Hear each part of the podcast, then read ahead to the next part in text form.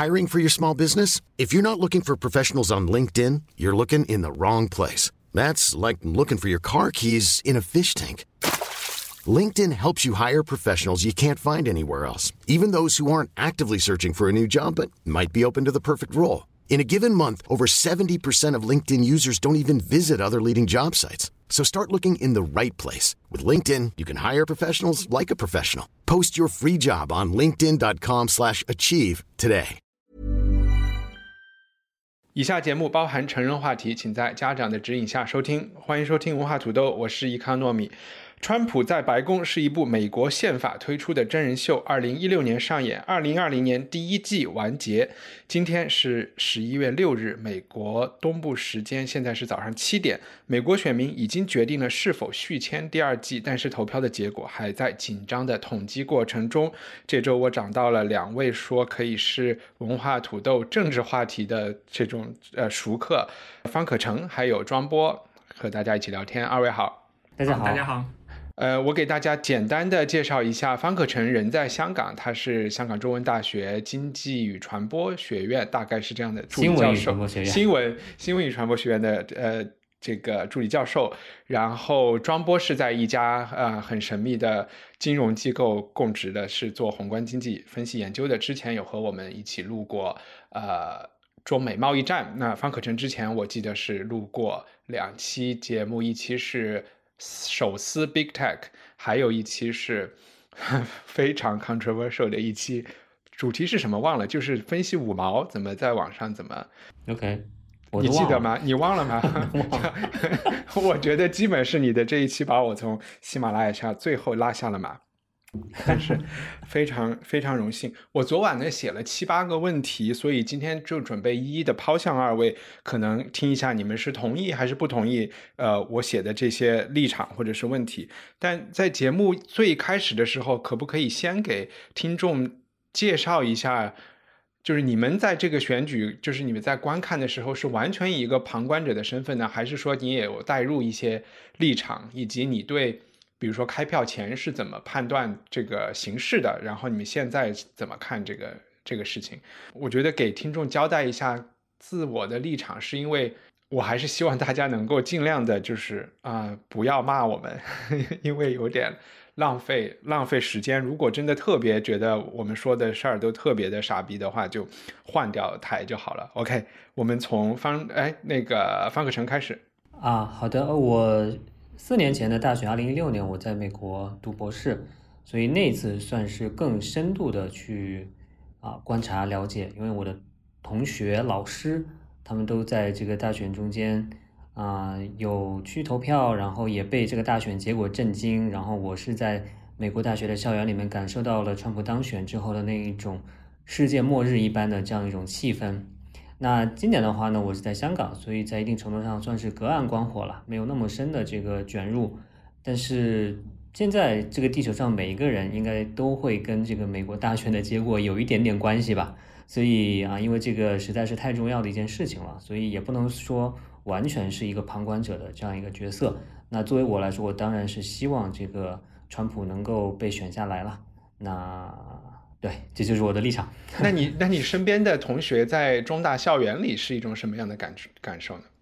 啊，这个就很有意思了啊。首先就是我们现在这个香港还是在上网课，所以呢不太能看到身边的人。然后呢，就是整体香港本身整体的这个现在来说，整体的这个氛围是支持川普的人蛮多的。就是这次非常有意思的就是在各个国家中间对世界各个国家的民众做民意调查。啊，然后发现实际上去在台湾和香港两个地区支持川普的人的比例是非常非常高的，基本上是最高的。就是如果川普在这两个地方选的话，他肯定能当选。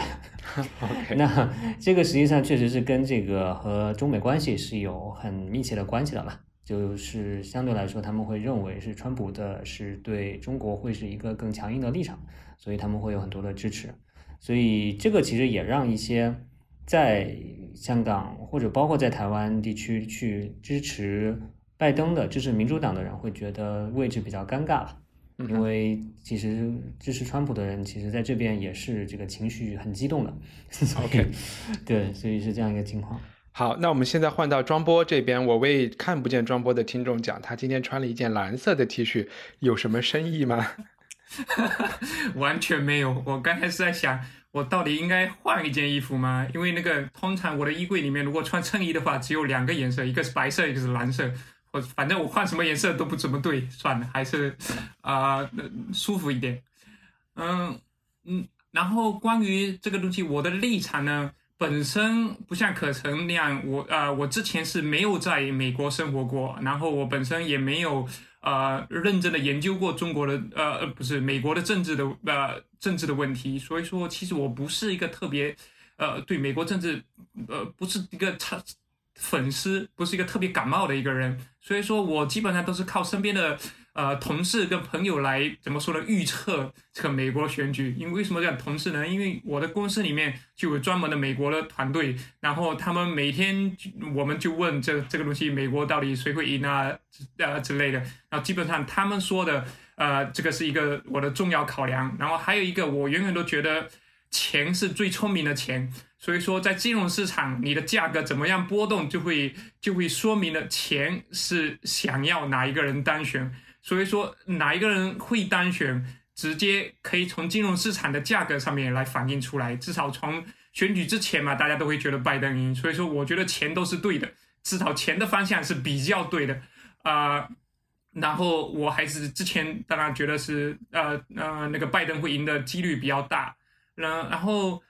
第二个点我想说的是，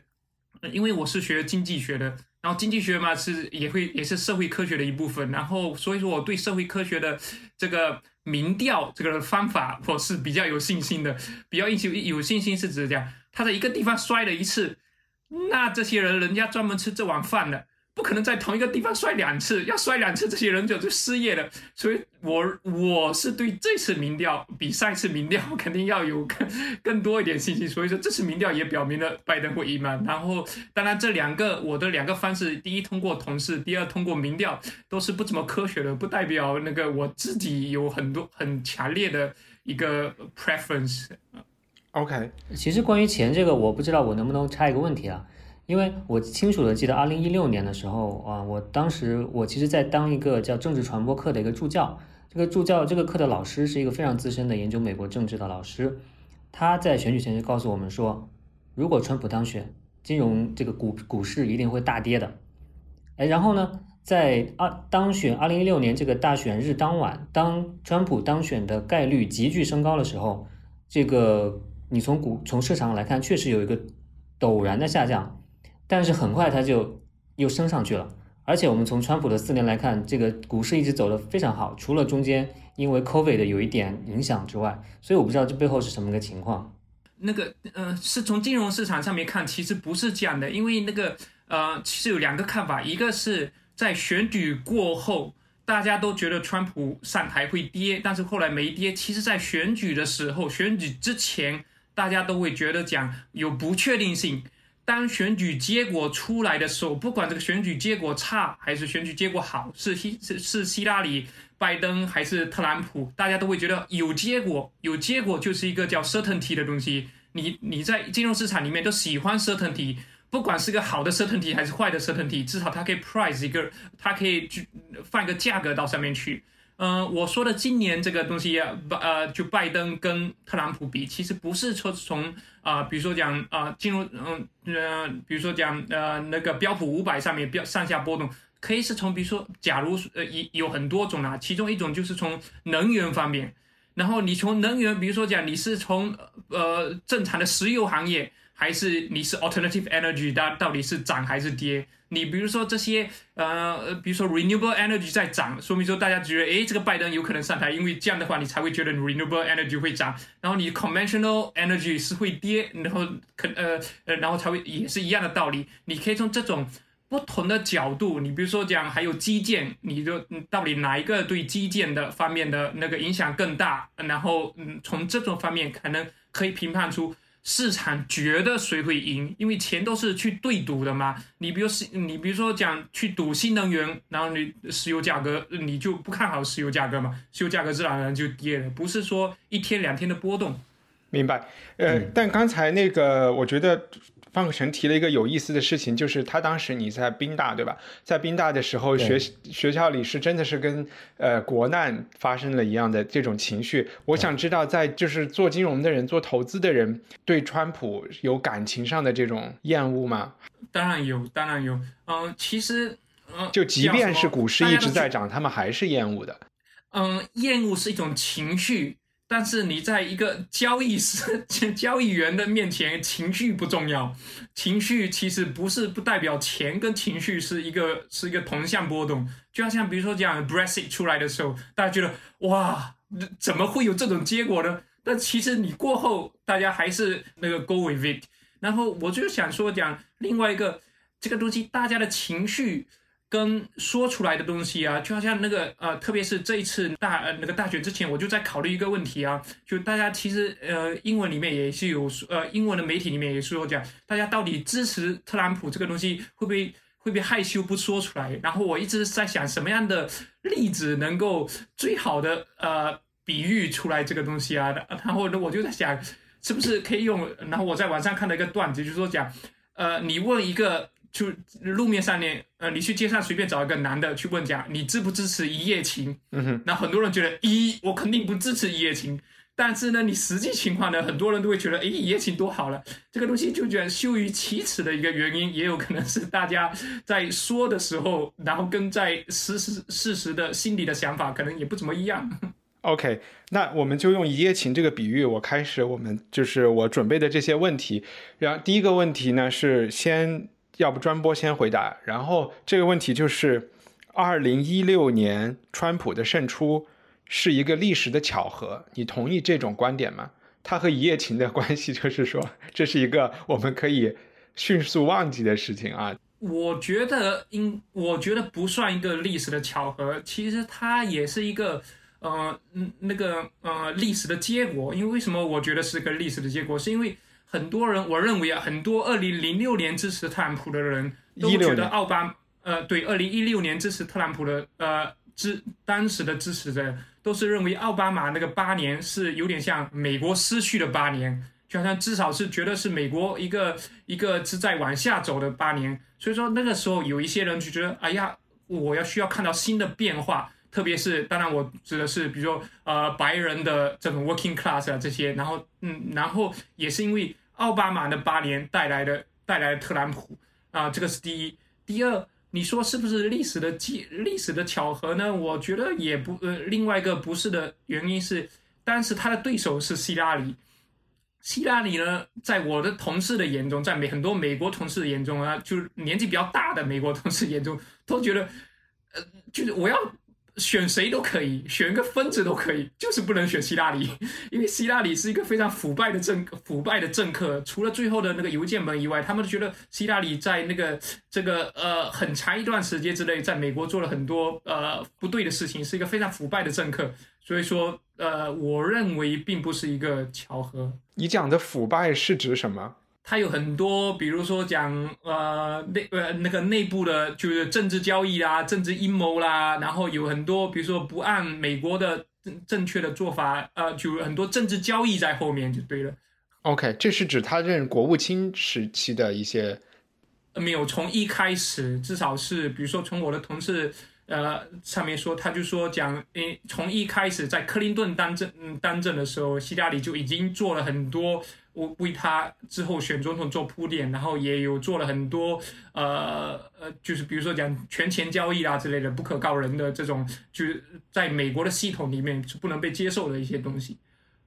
这个我想补充一个啦，就是呃这些说法确实都很多，但是我就是说可以补充一个另外一个角度的这个呈对这个事情的呈现嘛，就最近这个呼噜有一个纪录片就叫 Hillary，它是一个四集的这么一个。片子就是拍了整个希拉里他整个从政生涯的全部吧，然后当然他是一个非常从希拉里的团队的这个角度出发来讲这个事情的，当然是非常站在他的立场的。但我我我觉得比较同意的一点就是说，也许希拉里做了很多事情，很多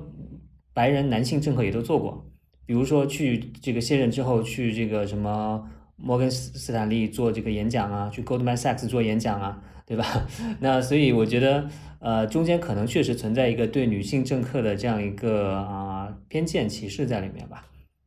OK，那回到刚才我我的那个那那一句话，川普的胜出是一个巧合。其实我我是想说，想问，如果一六年是一个巧合，那他在二零零零二零二零年就应该没有任何机会。但是现在，即便是看 popular vote，他也拿到了几乎是一半美国选民的投票，那说明他的他是一个。政治运动或者是一一一有非常强政治基础的一个人，对吧？不是大家投错了票。对我，我是我是觉得我同意你的这个或者是说有误判他的，嗯，对，而且不光是说比较经典的情况，而且你看，二零一六年左右，全球都有一个民粹主义的浪潮了。你看这几年，在巴西，在一些东欧的国家，在一些南欧的国家，甚至说在部分的这个西欧的国家。其实都有这样一种民粹主义，特别是右翼民粹主义的这种政客上台的这样一个浪潮在里面，所以我觉得你也可以把川普的当选视为这个浪潮一部分了。所以我觉得从全球的这个角度来说，它其实一方面是跟这个全球化它本身的这个问题有关吧，全球化带来的这种加剧的这种贫富分化、不平等的这种问题。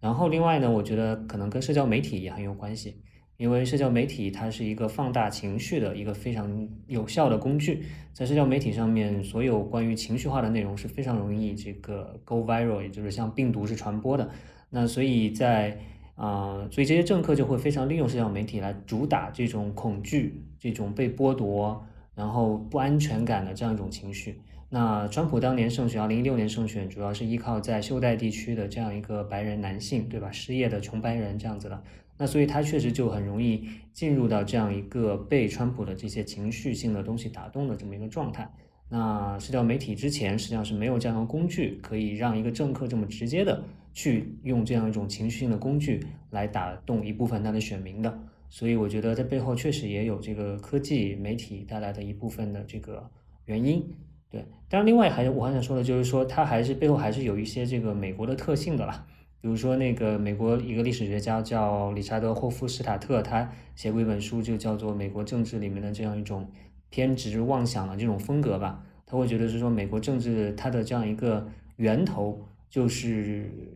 基于这样一个假设，一个假设就是说，那种就是说，权力它总是抓住一切机会去扩张，然后呢，这个自由永远是处于这种防守的位置，所以就会。对这种所谓的权力背后的野心啊，这种阴谋啊，非常的这种在意，所以在右翼，特别是在川普的极右翼支持者里面，他们会编出各种各样的阴谋，比如说甚至这个疫情、疫苗等等，都是这个政府为了控制人民而编编造出来的东西，这样一种阴谋。所以我觉得跟美国自身的特性也是有关系的。所以总总体来说，我就觉得是在全球浪潮之中碰上了美国自身的这个特性，然后就造就了在美国这个情况特别的严重。但我开始没有讲我自己的就是立场，我其实肯定是支就是很很烦川普的，但是也是待会儿可能也会有机会继续把他就是说哪些东西是跟他的政策相关，哪些东西是看跟他的这个执政风格或者是做人有关的。在过去四年中，我真的觉得美国的左翼他们没有能够正视为什么希拉里会，为什么你说的穷白人男性会给川普投票，那些人的。就有点会让我想到，比如说在朱镕基时期的，就是下岗工人那一轮的全球化浪潮中，对，有这么多呃民营企业家，然后起来了。那个时候的下岗工人、国企的人，他们就是我我们的父母这一代人，他们心里是有非常多的不平衡和怨恨的。然后，如果你说有川普类似于川普这样的人出现，是完全有可能。他们是可以无条件的去支持的，所以我的一个感觉就是说，嗯，所谓的美国的左派，好，我一直都替他们捏把汗，就觉得他们一直，如果说是去找一些比较，包括你刚才讲的方可成刚才讲的理由，呃，或者是庄波讲的说这是希拉里有什么问题，呃，或者是说啊，那川普有美国的民族性中有什么问题，这些始终都没有真正的去关心川普的选民的。他们的状况是什么啊？庄波，你说，我就想那个从一个呃，可能经济的角度来那个解释一下，这这个为什么也是必不可免的。第一啊，那个其实从呃零八年的金融危机左右开始，呃，全球呃全世界的全球化的步伐就已经开始减弱了。这全球化的步伐是指讲全球贸易在全球呃 GDP 中中间的占比，从大概零八零九年大概是达大到到达到达一个高峰。那之前那个二十年大概是嗯，包括在战后一直到二零零八年，这个东西贸易占 GDP 中的比重一直在上升。然后这个说明什么问题？说明就是说全球贸易在增加，全球的这个蛋糕或者这个饼在做大，做大就讲大家都在赚钱。所以说全球不管你分配均不均匀，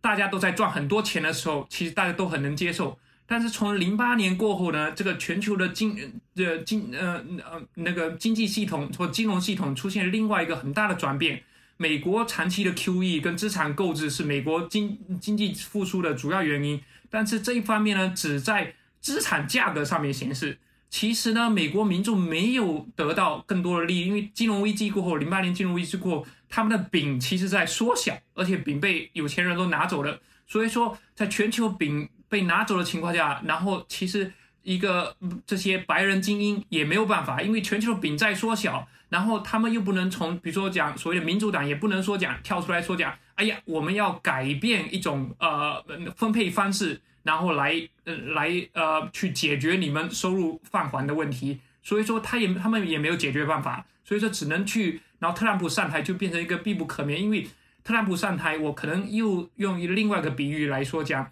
可能更恰当一点，就讲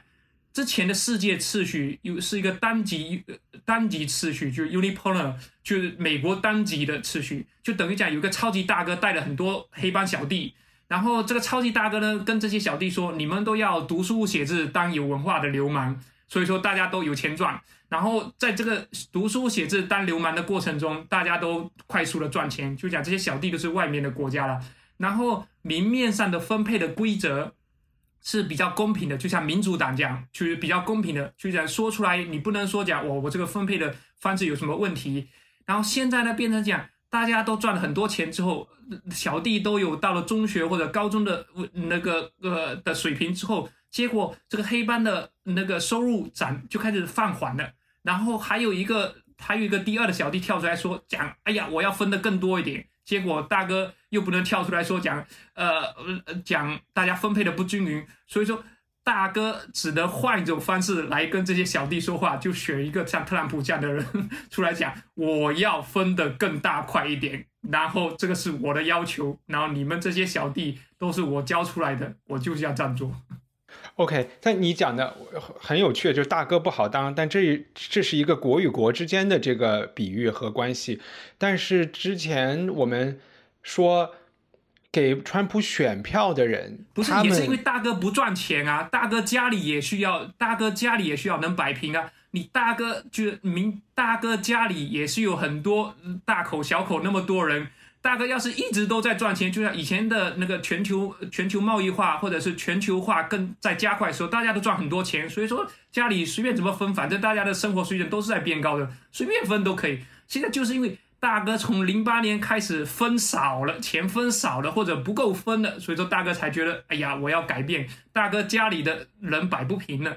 我我对呃，我觉得这里其实我可以就我们先跳到我本来准备的第三个问题。这个问题也是问一个 statement，问大家同不同意？就是说我们进入了一个新的后 GDP 的时代。虽然刚才庄波的回答还是在用经济分蛋糕的这个比喻来回答这个政治问题，但是我想说的是，川普给这些人带来了更大的蛋糕嘛？这些人就是穷的白人，男性也好，或者是就是低收入的美国人也好，他们的经济利益难道不应该是给投给民主党这些会更多的做所谓 transfer payment 做就是再分配、重新分配的这个这个党派吗？所以是否是其实是意识形态已经压倒了，已经掩盖了，或者让大家看不见自己切身的利益在什么地方？然后呃，方可成，你能？接这个问题说一下。对，我觉得你说的这个分析是对的了。我觉得就是大家确实，就像周波刚才分析的很好，就是大家这些人处在困境当中，袖带州的这些人失业的白人处于困境之中，这种教育水平低的白人，只不过是说他们把这个错误这个源头追溯错误了吧？他们把这个源头认为是，比如说是移民造成的，比如说是这个啊其他方面的这个这个少数族裔造成的。我觉得这个实际上是政客像川普这样的政客的一个话术吧。所以确实，我我我是认我是认同这样的说法，也就是说，这些人实际上是投票给了那些并不符合他们自身利益的这样一个政客和一个政党了。然后我就想说，看到我我来描述一些在世界范围内更大的一些趋势。呃，因为我觉得里面有一些相似的共性，一个就是所谓的进步的左派在西欧和北美现在强调的性别的平权啊，然后包括 Me Too Movement 这样，就很多可以描述为它是相对来说是软的问题，soft issue。我不是说这个问题不重要，而是说相对于我们要把 GDP 蛋糕做大的问题来说，这些议题呃相对的是在。主导民主党或者是左派这些社会民主党的他们的政治议程，呃，然后特别是在欧洲，包括气候变化呀，这些也是需要我们牺牲呃眼前的经济利益才能解决的一些问题，以及我觉得甚至在方可成在香港，在香港大家所追求的一种更高程度的高度自治，也是好像要牺牲掉一些眼前的经济利益的。我就在想，是不是这其实就是是我是一个文化问题，一个社会问题。就是我觉得你的总结挺，你把这些放在一起挺有意思的。但问题是说，之前的社会真的是纯粹看 GDP 的吗？比如说六十年代，全球在美国、在欧洲，他们是不是真的也就是一个 GDP 时代呢？还是说那个时候实际上已经进入了一个这种基于文化身份这些问题的讨论呢？我觉得我在这个 statement 里说一个新的后 GDP 时代，我觉得之前的也许就是文化大革命的时代，然后但是在里根的时代到克林顿说 it's economy stupid，在这个时代里可能是庄波说的那个时代，就是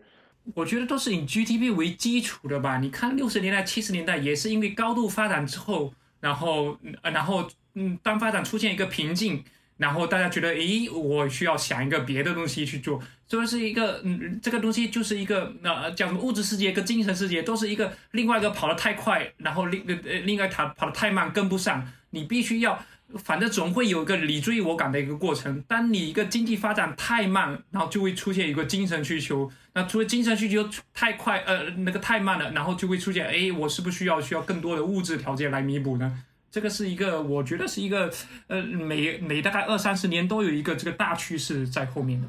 其实，在这个趋势出现的最开始，在投资界也有一些所谓的更另类的基金，他们是投资于新能源啊，投资呃所谓公平贸易啊，或者是投资这种呃，我不知道有没有，这是我我我随便，我相信应该有，就是说这些呃。所谓公司管理 （corporate governance） 的这些标准更好的。对 ESG 的，呃，ESG 大概是在十多年之前开始，那开始有大规模有人专门做 ESG 的基金。过去三四年，呃，反正变得更多了。ESG 是指是指呃啊环境保护啦，然后社会责任跟那个还有一个呃 governance 应该叫什么？对，那政府治理。我我觉得这些基金刚开始出来的时候，应该是不被。不被这些做各种算法的呀，或者是对冲的这些人认可的，会觉得这是搞笑的事情。现在大家对他们的态度是，对，因为刚开始的时候，大家会觉得，诶，这个东西到底跟是跟钱过不去吗？但是呢，一些法律的，就法律上面规定，或者是国家的层面的，呃的那个呃一些呃制度 regulation 进来之后。然后，比如说讲你买一些保险产品的时候，呃，保险产品或者是一些国家级的保险产品，它必须国家规定说你不能买没跟 ESG 没有关系，或者是没有一个 ESG 条款的基金的时候，那你就不能买呀。所以说，大家觉得你是基金，你要吸收这些国家级的那些呃投资基金进来，那你必须要有一个条款说，哦，我是 ESG compliant，就是讲我是符合 ESG 投资的那个观念的基金。所以大家都会那往这个方面靠。OK，所以总结一下，你们在就是你们就是同意还是不同意？我们已经在向一个或者是进入了一个后 GDP 的时代。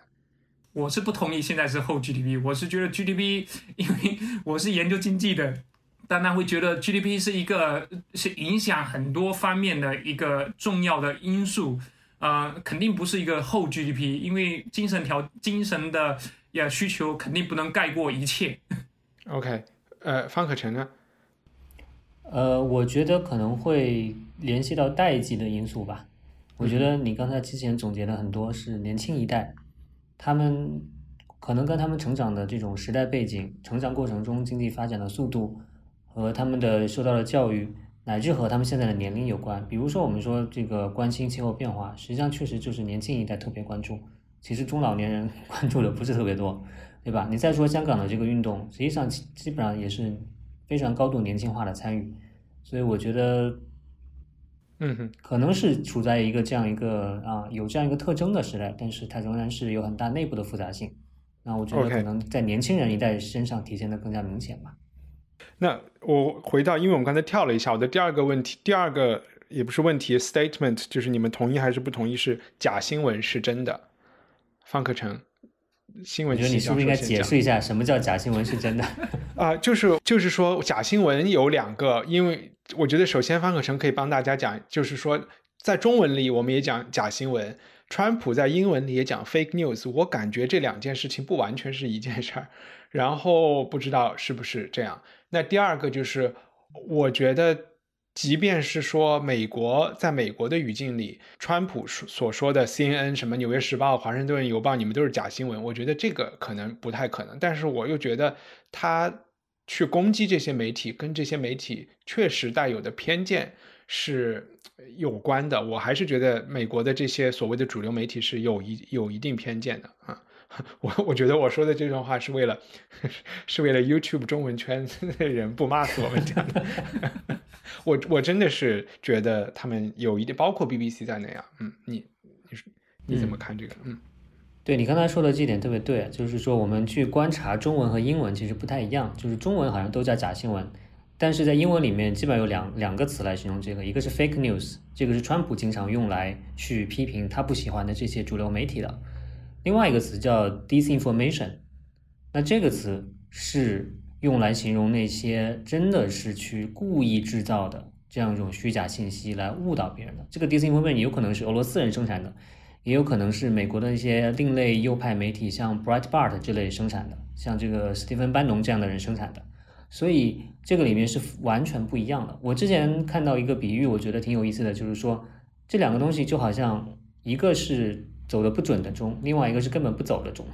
就是说，走的不准的中，就是你这里说到的那些可能有自己的偏见，但是他至少起码试图尝试去弄清真相，并且也就是说，起码会遵循一定的规范，遵循一定的操守去做报道这些主流媒体。那另外一方面根本不走的中，那就是那些从目的上就是要来搅浑水的这样一些 disinformation 的这样一些媒体。那实际上这些媒体在。美国现在有非常大的影响力，特别是在保守派的支持者当中有非常大的影响力。那这些我说的这个不走的中，专门搅浑水的这些媒体，它的目标就是要让大家根本就不在乎真相，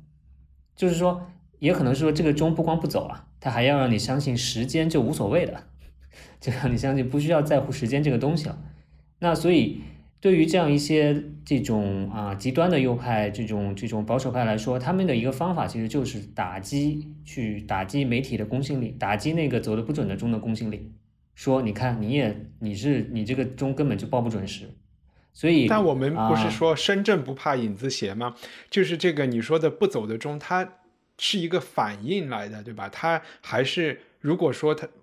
就是这些其他的钟都能走。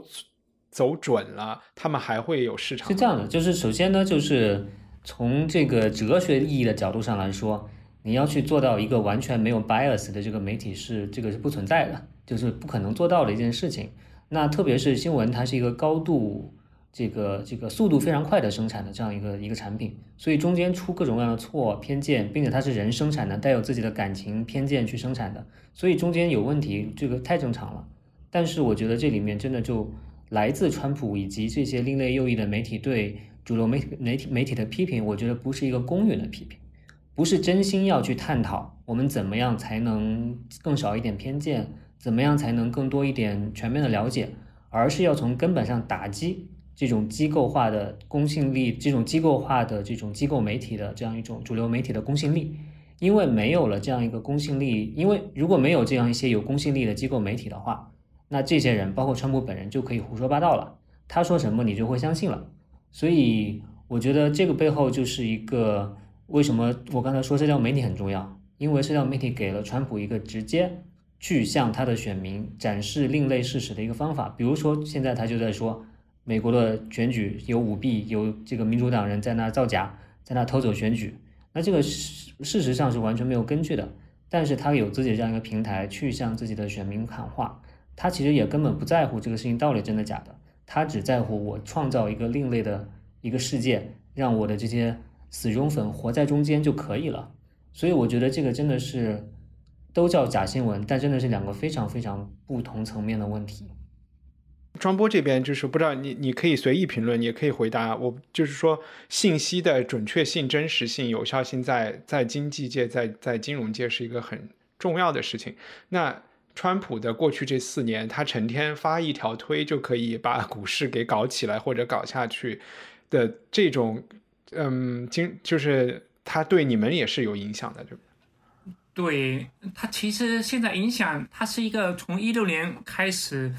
他的这 Twitter 呢，是影响力，呃，对金融的影响力是越来越小。因为他刚刚开始上台的时候，一六年、一七年，基本上那个时候的交易员人手一，呃，那个每个人手上都必须装推，呃，装 Twitter，特别是那个亚洲的那个，呃，亚洲的那些交易员，因为他们手上都是半夜突然间冰崩跳出来，然后川普说什么，马上价格就上下波动，甚至当时有一些这些。那个呃那些呃 high frequency trader 就是那些呃那个啊高频率交易的，他们专门做一些 program，就讲哎呀，如果有一个名字里面做呃有一个公司的名字从那边跳出来，然后马上他们就可以在零点几秒之内就可以交易。比如说 Trump 说讲哎呀什么 Airbus 不好，马上 Airbus 瞬间零点几秒它就会马上就跌了，因为这些都是一个机器人交易方式。但是但是呢，最近两三呃，最近大概是一年吧，现在这种反正越来越小了。那去年的时候，去年前年的时候，中美贸易战的时候，其实还是有人看，其实因为会影响一些货币的那亚洲货币的波动。但现在就是这种呃那些高频率交易的 program，我觉得根据 Trump 的 Twitter 应该是越来越少了吧？我觉得也不会成功。所以 就是还是有一个羊来了的自我调节的一个效应，对吧？就是他喊太多也没有用。呃，对，因为他基本上现在喊了之后效果没有以前那么明显，因为他基本上大家都知道套路了。所以说，因大家在知道套路的情况下，市场的对这个的呃行为或者是对这个的期望值的影响就特别小。嗯，那。你刚才提到了中美的贸易战，我的下一个问题是问我，我也不知道忘了这是该谁先回答了。嗯，我刚才有说偶数的是方可成先回答。第四个问题，川普和习近平他们是最好的伙伴还是最大的敌人？这个问题就是在这一期无法以上是这期节目的预览部分，完整内容您可以在文化土豆的官网购买赞助人计划后随时获取。赞助人支付的费用用来支持主播制作文化土豆的全部内容。赞助人福利除了专享 Unpack 栏目之外，还可以定期收到主播的会员通讯，以及由听众一起制作的电子刊物《土豆小报》。我们的官网是 culturepotato 点 com。When you make decisions for your company, you look for the no-brainers, and if you have a lot of mailing to do. Stamps.com is the ultimate no brainer. It streamlines your processes to make your business more efficient, which makes you less busy. Mail checks, invoices, legal documents, and everything you need to keep your business running with Stamps.com. Seamlessly connect with every major marketplace and shopping cart. Schedule package pickups and see your cheapest and fastest shipping options from different carriers, with rates up to 89% off USPS and UPS rates. And with the Stamps.com mobile app, you can take care of mailing and shipping wherever you are. Make the same no brainer decision as over 1 million other businesses with Stamps.com. Sign up with Code PROGRAM for a four week trial, plus free postage and a free digital scale. No long term commitments or contracts. That's Stamps.com. Code PROGRAM.